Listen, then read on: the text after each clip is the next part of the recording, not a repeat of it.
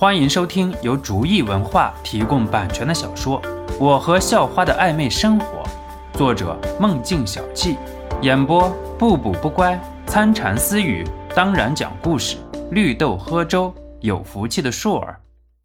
第七十三集，几个人觉得情况不对，想要撤离，可是发现腿已经软了，连迈开步子的力气都没了。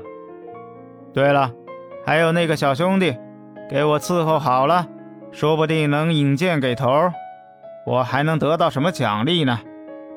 黑熊又是嘱咐道。鸡眼男听到了黑熊的命令后，直接把小队的人都五花大绑起来，不过没有绑肖诺，只是一起蒙着眼给带走了。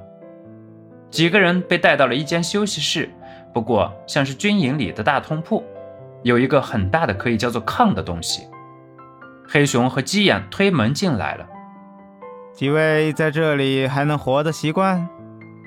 黑熊笑眯眯地问道，似乎谈话的人并不是不共戴天的敌对者，而是几十年来未见的老朋友。黑熊见众人没有回应，对着鸡眼挥了一下手，鸡眼很顺从地把一些吃食放在了桌子上。几位，请吃吧。把几位请到这里来也没有别的意思，只是想要借几位的生命一用，来让贵国官方承认玉雕是我们组织的合法财产，几位便能获得自由。而且我会献上解药的，在没得到贵国官方承认之前，几位就在这里吃好住好。说完，黑熊就带着鸡眼离开了。看好他们，尤其是那个小子。我感觉他不好对付，以前没见过这个人，也不知道哪儿蹦出来的。黑熊出门之后，对着鸡眼说道：“老大，您放心吧，二十四小时有人看守着。”鸡眼信誓旦旦道：“嗯，小心无大错。我去跟头联络，让他尽快和华夏国交涉，咱们也能早早完成任务。”黑熊说罢，就转身离去了。小诺，你有什么办法吗？萧家勋现在是完全没办法了，只能向萧诺询问道：“办法，现在还没想出来。我能看得出来，这个门要出去就非常难。先吃点东西吧，我先想想。”萧诺很平淡地说道：“这些能吃吗？”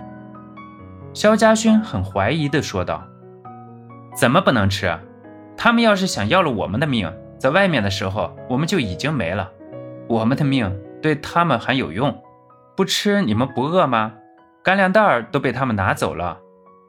肖诺说：“肖家轩几个人现在也是饿了，听肖诺这么一说，也是狼吞虎咽起来。”肖诺趁这个时候，则是用透视在打量着整个的地下碉堡。肖诺越看越觉得惊讶。暂且不说里面的科技配置，就这规模，按照现在的科技就是做不到的。肖诺而且发现自己的透视竟然看不到碉堡的尽头，这又让肖诺感慨了一下。不过，肖诺现在可没有时间感慨组织科技的发展程度。肖诺并没有被五谷散毒到，五谷散被肖诺吸进体内的时候，直接就被身体里的自然能化解了。肖诺进入这个地下碉堡的目的，就是想找寻玉雕的所在。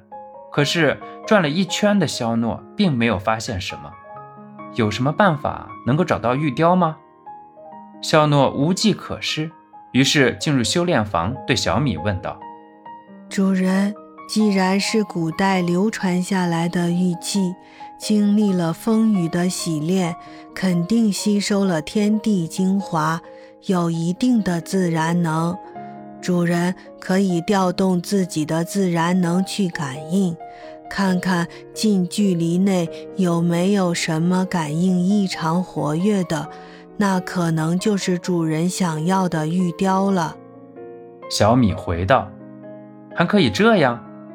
肖诺喜出望外，自然能还有寻宝的作用，我试试。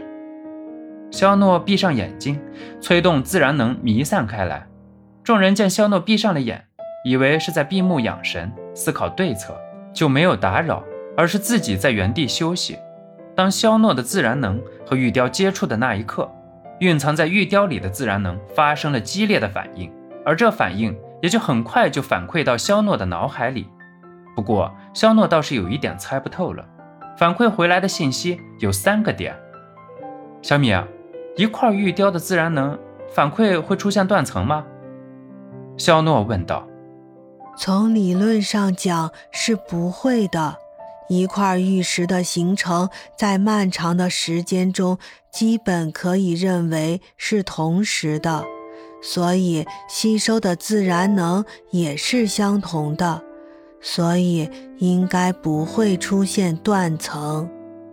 小米解释道：“小叔啊，这次被盗卖的只有一块，还是有好几块？”